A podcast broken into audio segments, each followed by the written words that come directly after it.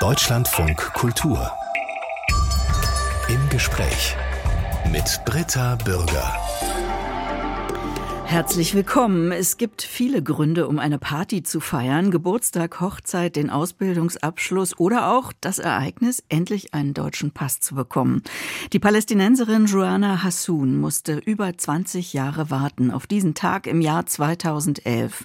Seitdem hat sich einiges getan in ihrem Berliner Leben. Sie engagiert sich auf vielfältige Weise für die Integration von Migrantinnen und Migranten. Über 20 Jahre warten auf den deutschen Pass. Äh, Frau Hassoun, Sie waren inzwischen 27 Jahre alt. Was für ein Gefühl war das, als Sie den Pass endlich in den Händen hatten? Hallo erstmal. Das war ein unbeschreibliches Gefühl. Ähm, ich habe meine Mutter mitgenommen zu dem Ereignis. Eigentlich hätte es etwas Großes sein sollen mit Zeremonie, die Übergabe über den Bundespräsidenten etc. Und dann habe ich gesagt, nee, ich möchte nicht so lange warten.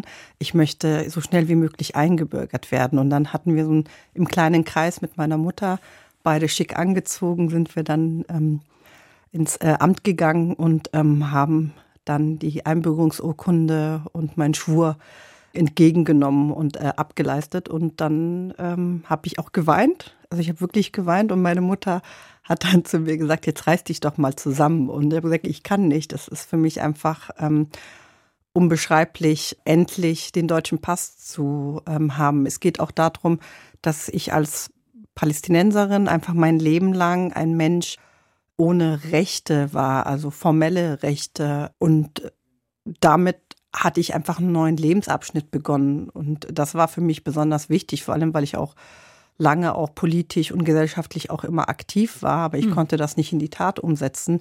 Und mit dem deutschen Pass haben sich für mich natürlich oder mit der, mit der Einbürgerung haben sich für mich neue Wege eröffnet. Wie war denn das genau mit dem Schwur? Ich habe das noch nie miterlebt. Naja, wir müssen darauf äh, schwören, dass äh, wir Deutschland äh, treu sind und ähm, äh, jeglichen Schaden von Deutschland auch abwenden. Und äh, das habe ich mit großem Vergnügen gemacht und habe mir innerlich gesagt, mache ich eh schon die ganze Zeit, jetzt mache ich es nur noch offiziell. Mhm. Sie haben das eben schon angedeutet, äh, wie schwierig das war, ohne deutschen Pass zu leben als Geflüchtete, ja in einem Land, von dem man ja anfangs auch noch nicht weiß, ob das jemals Heimat wird. Auch darum geht's im Gespräch mit Joanna Hassoun. Sie engagiert sich im Verein Trans Agency und ist als Diversity-Trainerin unterwegs. Joanna Hassoun hat vor sechs Jahren den Berliner Verein Trans Agency mitgegründet, gehört zum Vorstand, ist ehrenamtliche Geschäftsführerin. Erklären Sie uns doch erstmal diesen Namen Trans Agency. Also der Name kommt aus Transparenz, Hilfe und darüber hinaus. Und das war von, von uns, von unseren Gründern ein Wortspiel, wo wir äh, gesagt haben, ja, wir wollen ein Verein, eine Agentur, eine Organisation sein, wo uns, uns um Transparenz geht und um Hilfe und alles, was die Menschen brauchen, wo wir unterstützen können. Und deshalb haben wir dieses Wortspiel genommen und haben den Namen Transagency und ich finde, es ist ein sehr schöner Name. Alles, was die Menschen brauchen. Was genau macht dieser Verein? Was genau machen Sie dort? Also ich bin ehrenamtliche Geschäftsführerin von TransAgency. Ich koordiniere mehrere Projekte im Bereich Antidiskriminierungsarbeit, Antirassismusarbeit, Bildung und Teilhabe. Ein großer Strang von uns ist auch das Thema humanitäre Hilfe. Damit haben wir auch gestartet.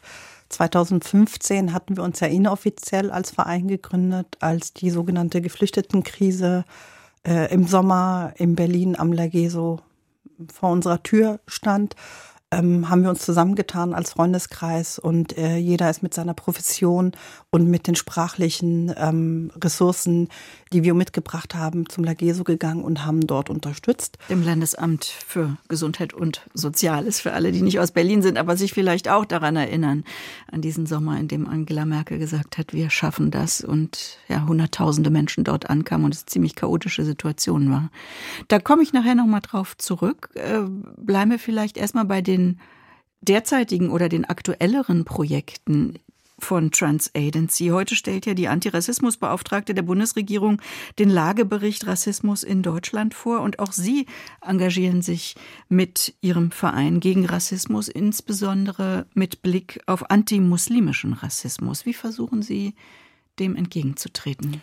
Also wir versuchen in erster Linie ähm, antimuslimischen Rassismus, Muslimfeindlichkeit sichtbar zu machen für die muslimisch gelesenen Menschen, die Menschen aus Berlin, die selber diesen Background haben, versuchen sie dabei zu unterstützen in Form von äh, Empowerment, ähm, Aufklärung. Wir möchten aber auch, und das ist ein großer Ziel von uns, die Mehrheitsgesellschaft, mit der wir ja zusammenleben, auch darauf aufmerksam machen und sensibilisieren, dass wir als Menschen mit einem muslimischen Background besondere Herausforderungen ähm, äh, vor uns haben, die wir auch versuchen zu meistern. In erster Linie ähm, gibt es Schwierigkeiten, einen Arbeitsplatz zu kriegen oder anerkannt zu werden. Ähm, es gibt äh, Schwierigkeiten, eine Wohnung zu bekommen. Ich meine, da kann man jetzt sagen, ja, das haben wir auch äh, nicht Muslime, das stimmt auch.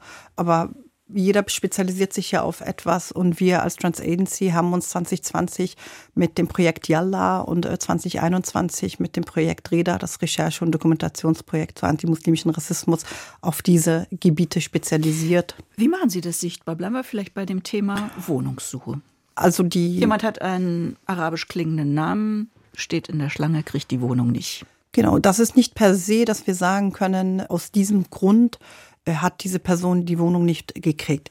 Es ist so, dass wir erstmal genauer prüfen, war das tatsächlich aufgrund des Namens oder war das, weil die weil die, die Schlange so groß war und 30 andere sich ähm, beworben haben. Und es ist sehr schwer überhaupt das zu bemessen, ob ja, das eben. tatsächlich äh, hm. so ist oder nicht. Und wir versuchen das trotzdem in Erfahrung zu bringen. Wir machen Interviews, wir sprechen mit der betroffenen Person, versuchen herauszufinden, äh, wie das genau stattgefunden hat und ob es tatsächlich mit den Namen äh, zusammenhängt. Aber das ist ein wirklich sehr heikles mhm. Thema.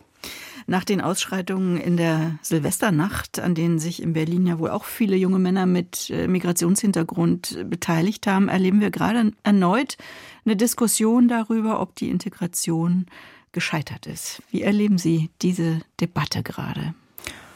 Ich muss ehrlich sagen, ich habe die Debatte relativ spät mitbekommen, weil ich mir einfach ein paar Tage Ruhe gegönnt habe. Und ähm, äh, bei mir ist es erst aufgeploppt in der Familiengruppe und äh, wo sich meine Familie darüber aufgeregt hat, was die äh, Menschen da den Einsatzkräften angetan haben. Dann habe ich mir das angeguckt und dachte, huch, was ist denn da passiert? Und äh, die Debatte an sich war für mich jetzt nicht neu. Also nichts von dem, was äh, ich gelesen oder gehört habe, war neu. Das sind halt einfach alte rassistische Klischees auf der einen Seite. Auf der anderen Seite tut mir das auch unendlich leid, was äh, den Einsatzkräften ähm, angetan ähm, wurde. Ich finde es nur schade, dass wir das wieder auf dem Menschen, die sowieso benachteiligt sind, in die Schuhe schieben. Äh, ja, wir müssen über Integration sprechen, wir müssen aber über Teilhabe, über Gleichberechtigung sprechen. Und ich fordere selbst ein Böllerverbot, schon seit Jahren. Und ich finde das, was man der Natur und den Tieren und den Menschen antut, katastrophal. Zusätzlich dazu sollten wir da aber darüber sprechen, dass es nicht eine Frage der Integration ist, sondern eine Frage der Teilhabe. Und die Zahlen wurden ja mehrfach korrigiert. Mhm. Äh, erstmal hießen es 159, dann 145 und jetzt sind es 38 Menschen, die festgenommen worden sind, die tatsächlich die tätliche Angriff auf die Ansatzkräfte begangen haben. Mehrheitlich Deutsche. Deutsche, die CDU fordert äh, nicht nur die Staatsangehörigkeit der Täter offenzulegen, sondern auch die Namen und die Vornamen. Berlin befindet sich gerade im Wahlkampf. Deshalb bezeichnet die rot-grün-rote Landesregierung diese Idee als Rassismus. Das heißt, im Moment schwingen eigentlich ja alle die Rassismuskeule mit unterschiedlichen Feindbildern. Wie kommen wir da raus? Also ich bin ja selbst Deutsche. Ich bin Deutsche mit einem palästinensischen Hintergrund. Ich bin in Berlin aufgewachsen. Ich habe einen muslimischen Hintergrund. Ich bin hier angekommen. Das ist meine Heimat. Und ich verbiete es mir, dass mich jemand als Nicht-Deutsche ansieht. Aber ich verbiete es mir auch genauso, dass mich jemand meine palästinensische Identität abnehmen möchte.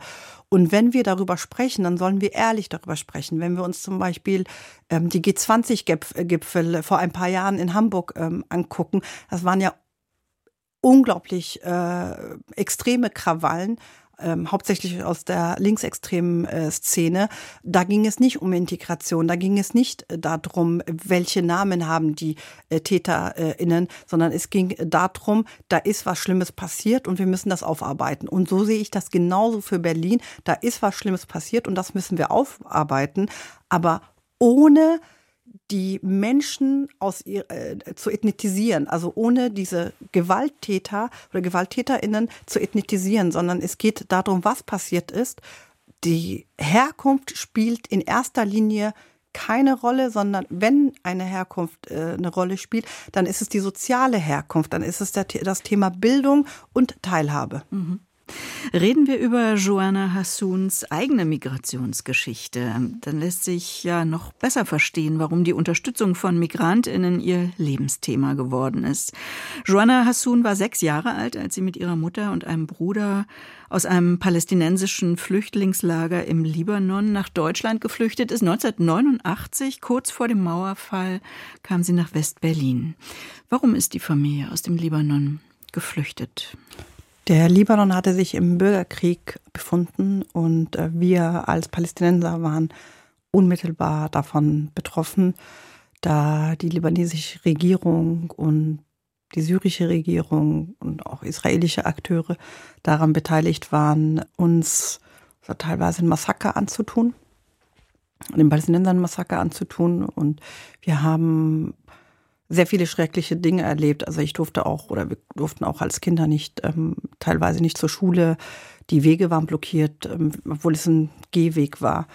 Da standen die Panzer vor unserer Haustür und äh, da sind wir nicht zur Schule gekommen. Und meine Mutter und meinem Vater war das wichtig, dass wir in Sicherheit aufwachsen. Wir haben jede Chance ergriffen, um nach Deutschland zu kommen, beziehungsweise um ein besseres Leben zu finden. Und als meine Mutter dann die Chance hat, können Sie sich ja vorstellen, aus finanziellen Gründen konnte die ganze Familie nicht erstmal flüchten. Sieben Kinder? Nee, zu dem Zeitpunkt waren es sechs. Der äh, siebte Sprössling ist in Berlin auf die äh, Welt äh, gekommen als Nachzügler.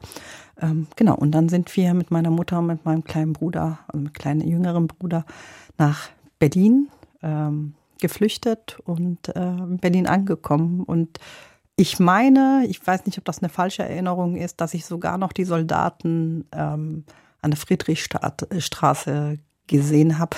Ich habe, für mich war das aber nicht befremdlich, weil ich Soldaten gehörte immer, zum Alltag. genau, das gehörte mhm. zum. Alltag. Deshalb habe ich das nicht so wahrgenommen. Äh, erst später dachte ich mir, ach stimmt, da war ja was. Mhm.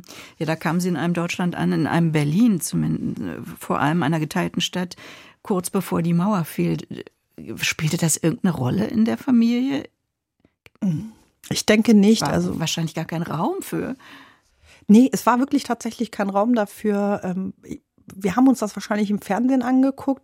Gehe ich mir jetzt davon aus, also wie gesagt, meine Erinnerungen sind etwas verschwommen.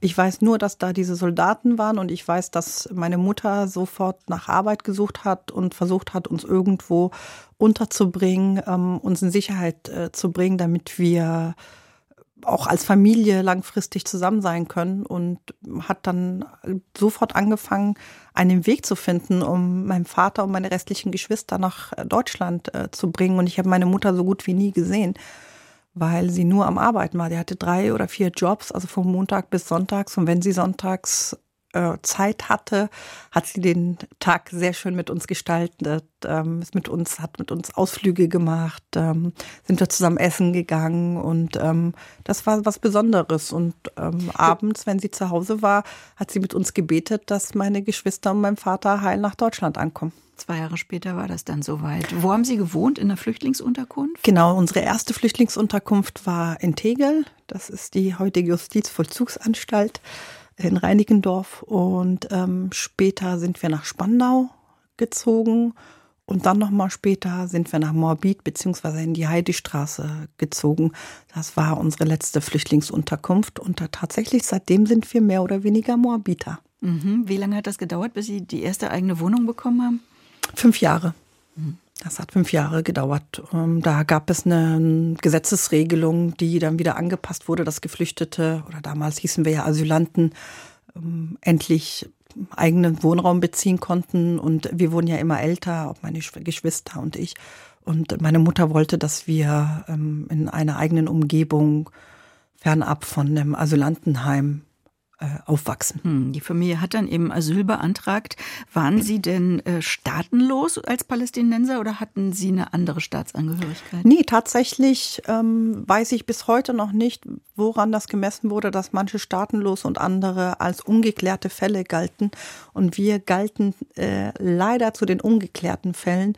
Und somit hatte sich unser Asylprozess ähm, verlängert, halt um ziemlich, also etliche Jahre, 13 Jahre insgesamt.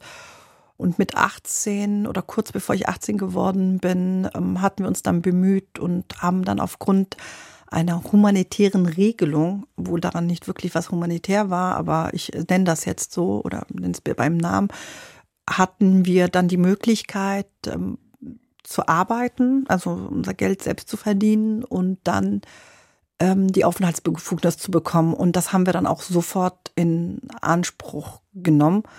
Das hatte mich zwar in meinem Bildungsweg etwas nach hinten geworfen, nenne ich das jetzt mal so. Ähm, ich hatte mich für, ich wollte Abitur machen, gerade meinen Abschluss gemacht an der Schule, ähm, obwohl ich erstmal auf einer Hauptschule war, habe meinen mittleren Realschul, also meinen Realschulabschluss gemacht und ähm, wollte Abitur machen auf dem Oberstufenzentrum und dann wurde ich aber 18 und dann haben wir die Befugnis gekriegt, die Aufenthaltsbefugnis. Und somit waren meine Eltern nicht mehr für mich zuständig, sondern ich selbst. Und natürlich musste ich mich dann entscheiden zwischen Abitur mhm. oder endlich legale Rechte zu äh, erwerben. Ich nenne das jetzt mal so. Und ähm, ich habe mich dann dafür entschieden, eine Ausbildung zu machen. 15 Tage bevor die Schule zu Ende war, habe ich noch einen Ausbildungsplatz gesucht, habe ihn erfolgreich bekommen und habe dann auch sechs Monate später dann auch meine Befugnis mhm. geregelt Eine bekommen. Ausbildung, ich glaube, als zahnmedizinische Assistentin, das haben Sie aber nicht zu Ende gemacht. Das war Nein, nicht das Richtige. das war nicht das Richtige für mich. Ich ähm, habe es probiert, ich habe ein Jahr lang auch durchgehalten, aber es war tatsächlich nicht mein Wunschberuf. Sie müssen sich vorstellen, ich wollte ursprünglich Jura studieren, als ich mich da auf das Oberstufenzentrum für Recht angemeldet hatte damals. Und ähm, Genau, dann habe ich einen anderen Lebensweg eingeschlagen dadurch. Hm, warum ist das? Hat man Ihnen die Jura-Flausen ausgetrieben? Hat man Ihnen das nicht zugetraut oder haben Sie selber davon Abstand genommen? Ich habe selbst davon Abstand genommen. Äh, je älter ich wurde, hab, musste ich unterscheiden zwischen Recht und Gerechtigkeit. Und dann war ich mir nicht mehr ganz sicher, ob ich dann die richtige Person dafür bin. Und ähm, ich hatte ja mit 15 den ähm, die Jugend- oder die Mädcheneinrichtung das Dünja gegründet oder mitgegründet. Ein Mädchentreff. Mädchen, in genau, genau, mhm. genau, in Moabit, in Berlin-Moabit. Und irgendwie bin ich in den sozialen und Bildungsbereich. Ich habe gemerkt, dass da Vorbilder fehlen und ähm, ich wollte ein Vorbild sein ähm, und habe dann meinen Lebensweg erstmal als Kauffrau für Bürokommunikation und dann später als Sozialmanagerin und Psychologin dann durchgeführt. Wie kamen Sie auf die Idee, einen Mädchentreff zu gründen? Hatten Sie sowas von sowas schon gehört? Nee, tatsächlich nicht. Ähm, es kam jemand vom Bezirksamt auf uns zu und also an, an die Schule und hatte gesagt, wir haben die Möglichkeit, etwas im Moabit zu gestalten. Und dann haben wir uns da als Mädchengruppe zusammengefunden und haben dann gesagt, ach, uns fehlt hier im Moabit ein Mädchencafé. Also die, damals hieß es Mädchencafé. Ja, und dann kam der Moabiter Ratschlag und ähm, hat das in die Tat umgesetzt, ist auch dran geblieben. Wir waren auch von der ersten Minute an konnten wir dieses Mädchencafé mitgestalten. Und dort habe ich Hausaufgabenhilfe gekriegt, dort ähm, habe ich Unterstützung in jeglicher Form gekriegt. Und als ich dann mit meiner Ausbildung als Raufrau für Bürokommunikation fertig geworden bin, hatte mich die Leiterin Marietta gefragt, ob ich dort arbeiten möchte. Und ich dachte mir, ja, warum nicht? Mhm. Und so hat es angefangen. Lange musste Joanna Hassuns palästinensische Familie in der Ungewissheit leben in Berlin, ob sie bleiben dürfen oder doch abgeschoben werden. Was für Menschen haben Ihnen dabei geholfen, daran zu glauben, dass Sie hier eine Zukunft haben? Das waren hauptsächlich ähm, deutsche MitbürgerInnen, die uns unterstützt haben, die an uns geglaubt haben. Wir haben auch als Kinder wir waren, also wir waren zweimal kurz vor der Abschiebung, also unmittelbar vor der Abschiebung. Das erste Mal ähm, war das 91 oder 92, also kurz nachdem wir nach Deutschland gekommen sind. Und dann hatte uns die Caritas geholfen, uns unterzubringen, bis unser Asylstatus geklärt wurde. Und das zweite Mal, da hatte ich eine Operation an meinem Auge. Das, bin kriegsgeschädigt. Ähm, und da sollten wir abgeschoben werden und meine Mutter oder meine Eltern hatten dann gesagt, bevor wir abgeschoben werden, möchte ich, dass meine Tochter hier nochmal operiert wird von den besten Ärzten, damit ihr Auge korrigiert wird. Und ähm, das hat geglückt und unsere Abschiebung konnte auch verhindert werden. Aber mit so aufzuwachsen ist ähm, mühselig, ob mhm. es für die Familie, für mich ist, immer in dieser Angst zu leben. Deshalb bin ich unglaublich dankbar dafür, dass ich Menschen in meinem Leben hatte, die mich immer wieder unterstützt haben, die da hinter mir standen, die ähm, an mich geglaubt haben und ähm, auch dafür gesorgt haben, dass ich nicht ähm, aufgebe. Dazu gehört auch meine Mutter, die mich auch immer wieder ermutigt hat, meinen Weg zu gehen, was nicht so einfach ist in Berlin mit einem ungesicherten Aufenthalt, mit unterschiedlichen Hindernissen, in dem wir, ähm, ja, mit denen wir konfrontiert sind. Und ähm, aber ich habe es geschafft. Was ist aus den Eltern äh, oder aus den Ideen und Hoffnungen der Eltern und Geschwister geworden? Also mein ältester Bruder ist jetzt Geschäftsführer in einem ziemlich schicken Restaurant äh, in Berlin. Ich werde jetzt den Namen nicht nennen. Mein anderer Bruder ist Kfz-Gutachter. Ähm, die anderen beiden Brüder haben sich selbstständig gemacht. Meine Schwester sind äh, glücklich verheiratet und ähm, leben auch ihr Leben. Keiner von uns ist auf irgendeine Art und Weise auf die schiefe Bahn geraten. Ich muss ehrlich dazu sagen, dass meine Eltern wirklich mit Argusaugen uns äh, beobachtet haben und es hätte kein Cent nach Hause kommen können, ohne dass meine Mutter ein äh, Interview oder Verhör durchgeführt hätte, um herauszufinden, woher kommt dieses Geld. Und ich glaube, sie hätte sich auch für uns oder meine Eltern hätten sich auch mehr für uns gewünscht, dass wir alle studieren, dass wir alle eine Ausbildung machen. Aber leider waren die Gegebenheiten aufgrund des Aufenthaltsstatus äh, sehr schwer und jeder von uns musste seinen äh, Aufenthalt erwerben. Und da war leider keine, kein großer Platz in erster Linie, um einen akademischen Weg einzugehen. Das können Sie vielleicht noch genauer erklären. Ich glaube nicht, dass das jeder versteht, was Sie sagen mit dem Erwerben. Also ich bin mit 18 ähm, habe ich die Aufenthaltsbefugnis erworben. Wenn ich sage erworben, bedeutet das, ich musste dafür arbeiten. Ich musste meinen eigenen Lebensunterhalt verdienen, eine bestimmte Summe aufbringen, um dann ähm, den Aufenthaltsstatus auch zu legitimieren. Mhm. es war dann nur auf Probe, wie eine Probezeit für sechs Monate.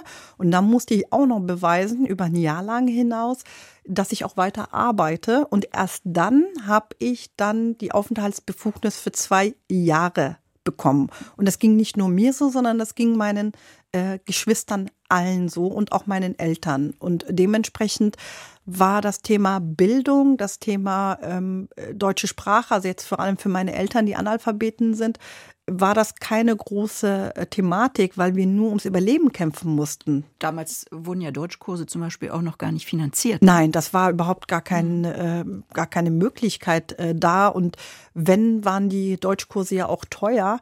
Und äh, wenn man über, ums Überleben kämpft, dann mhm. ist die erste Priorität nicht die deutsche Sprache zu erlernen, sondern wie bringe ich meine Kinder sicher unter und wie kann ich in diesem Land leben, ohne die Befürchtung zu haben, abgeschoben zu werden. Ja. Ich finde interessant, dass Sie sehr früh in die SPD eingetreten sind, 2001, also zehn Jahre bevor Sie den deutschen Pass bekommen haben. Ich wusste gar nicht, dass das geht.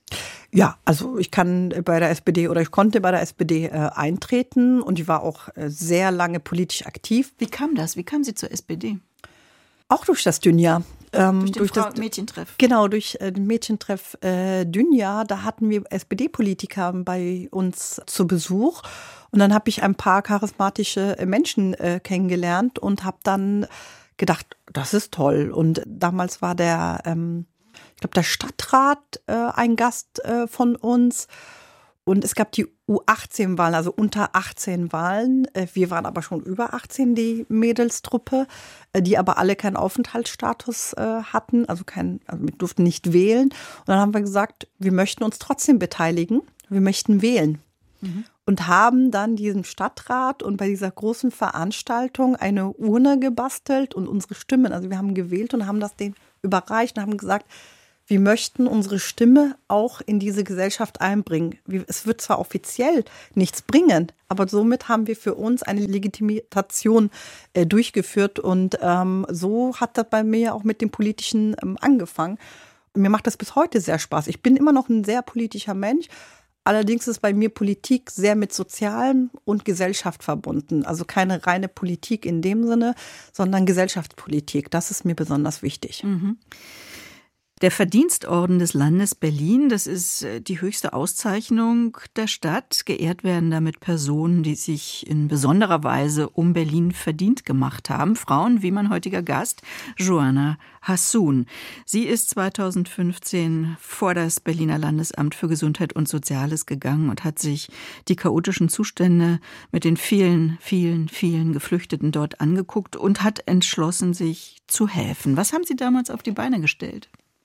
Wir waren ja eine unglaubliche Menge an ehrenamtlichen HelferInnen, die unterstützt haben. Und ähm, ich wollte mich natürlich auch mit einbringen und habe mir erstmal ein Bild gemacht, was fehlt.